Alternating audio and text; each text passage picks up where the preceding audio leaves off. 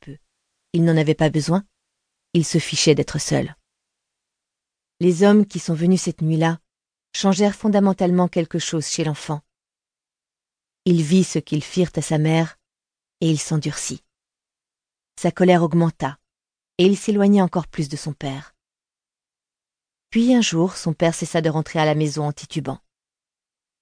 Il n'était plus là, et l'enfant se sentit soulagé. Plus d'alcool, plus de meubles brisés, plus de trous dans les murs. La seule chose qu'il laissait derrière lui, c'était un garçon sans père et un salon rempli de paquets de cigarettes à moitié vides. L'enfant détestait le goût amer que la cigarette laissait dans la bouche. Ce qu'il aimait, c'était sentir la fumée remplir doucement ses poumons et lui couper la respiration. Alors il les fuma toutes et se mit à en acheter. Il se fit des amis, si toutefois on peut appeler ça des amis. En réalité, il ressemblait plus à une bande de zonards et de délinquants. Il commença à sortir tard le soir et petit à petit, les mauvais tours sans conséquence qu'une bande d'ados rebelles s'amuse à faire prirent une autre tournure. La tournure beaucoup plus grave de sérieux délits.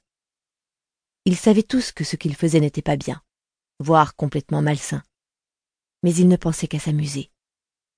Ils se sentaient invincibles et ne pouvaient plus se passer du plaisir que l'adrénaline et le pouvoir leur procuraient. À chaque âme innocente volée, leur ego se gonflait d'arrogance et de cette soif sans limite d'aller toujours plus loin. Ce garçon-là était le moins vicieux d'entre eux. Mais sa part d'enfance, qui un jour avait rêvé de devenir pompier ou prof, était morte. La relation qu'il entretenait avec les femmes était très particulière. Bien qu'il réclamât leur attention, il s'était forgé une telle carapace qu'elle l'empêchait de s'attacher durablement. Cela concernait aussi sa mère, à qui il cessa de dire je t'aime. De toute façon, il ne la voyait pratiquement plus. Il passait son temps à traîner dans la rue et ne revenait à la maison que pour récupérer les colis qui arrivaient de temps à autre. Des colis qui provenaient de Washington, de la part de Vance. Vance aussi l'avait abandonné. Il plaisait beaucoup aux filles et il en était conscient. Elles s'accrochaient à lui, leurs ongles s'enfonçaient toujours plus profondément dans ses bras quand il s'allongeait sur elles, les embrassait, les baisait. Juste après, la plupart d'entre elles tentaient de se blottir dans ses bras. Il les rejetait sans leur accorder le moindre baiser, la moindre caresse. En général, il disparaissait avant même qu'elles ne s'en rendent compte. La journée, il était défoncé, et le soir, encore plus. Il traînait dans l'allée derrière le magasin qui vendait de l'alcool ou dans la boutique du père de Marc il bousillait sa vie. Braquer des magasins, filmer des vidéos ignobles, humilier des filles trop naïves, c'est tout ce qu'il savait faire. Il ne ressentait plus la moindre émotion, sinon de l'arrogance et de la colère. Quand il fut envoyé en prison, c'en fut trop pour sa mère. Elle n'avait plus ni les moyens ni la patience de supporter son comportement autodestructeur. Quant à son père, on lui avait proposé un poste dans une université aux États-Unis, à Washington plus précisément. Le même pays que Vance, la même ville. L'homme bon et l'homme mauvais réunis au même endroit. Encore. Sa mère ne savait pas qu'il avait surpris la conversation téléphonique avec son père où il parlait de l'expédier là-bas. Apparemment, son vieux était devenu clean mais il en doutait fortement. Jamais il ne pourrait en être sûr. Son père avait une petite amie, une femme bien, semblait-il, que le garçon jalousait. Elle, elle pouvait profiter de la nouvelle personnalité de son nouveau père. Elle, elle pouvait partager des repas sans alcool et recevoir les mots affectueux que lui n'avait jamais eu la chance d'entendre. Une fois à l'université, il s'installa dans une fraternité contre la volonté de son vieux. Même s'il n'appréciait pas trop l'endroit, il ressentit un vrai soulagement en déballant ses cartons dans la grande chambre qui était désormais la sienne. Elle faisait deux fois la taille de celle qu'il avait à Hampstead, en Angleterre.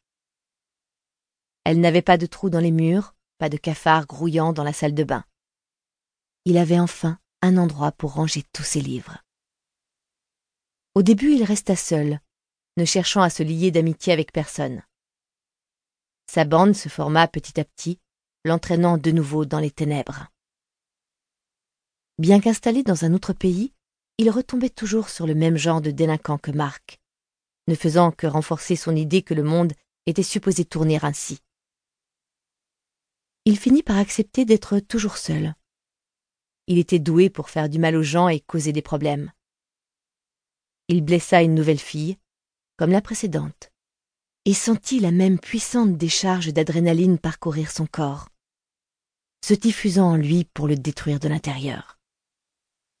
Tout comme son père, il se mit à boire et à devenir le pire des connards. Mais il s'en fichait. Il ne ressentait plus rien, et ses amis lui permettaient d'oublier qu'il n'y avait rien de tangible dans sa vie. Rien n'avait d'importance. Nathalie. À la seconde où il fit la connaissance de cette brune aux yeux bleus, il sut qu'elle le pousserait dans ses retranchements. Elle était douce, c'était la personne la plus gentille qu'il ait rencontrée jusqu'à présent. Et elle était complètement dingue de lui.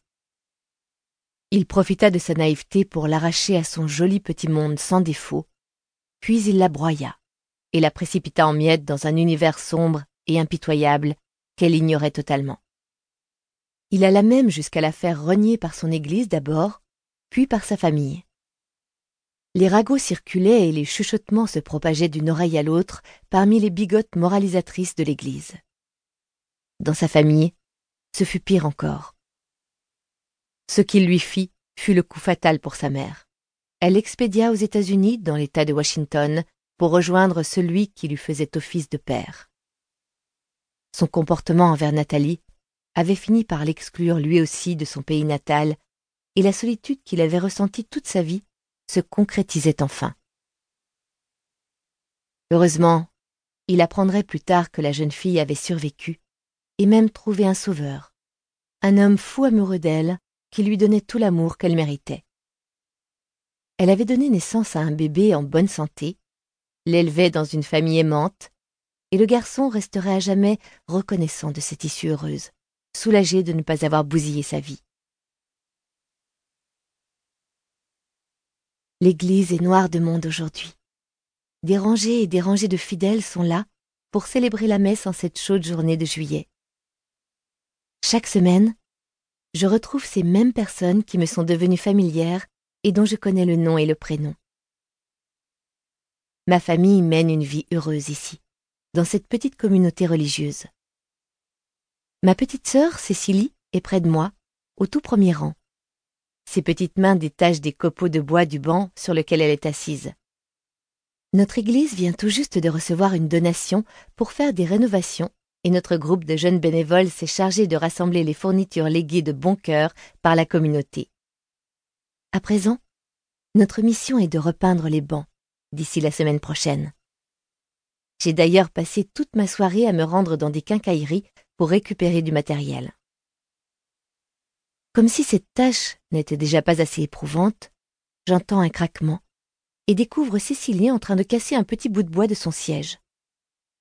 Le rose de ses ongles vernis a beau s'accorder parfaitement à la couleur du nœud dans ses cheveux, bon sang, ce qu'elle peut être indisciplinée. Je prends doucement sa main dans la mienne. Cécilie, arrête s'il te plaît. On doit les restaurer la semaine prochaine. Avec une petite moue coquine, il me répond Tu pourras toujours aider à les repeindre. Tu adores ça, non?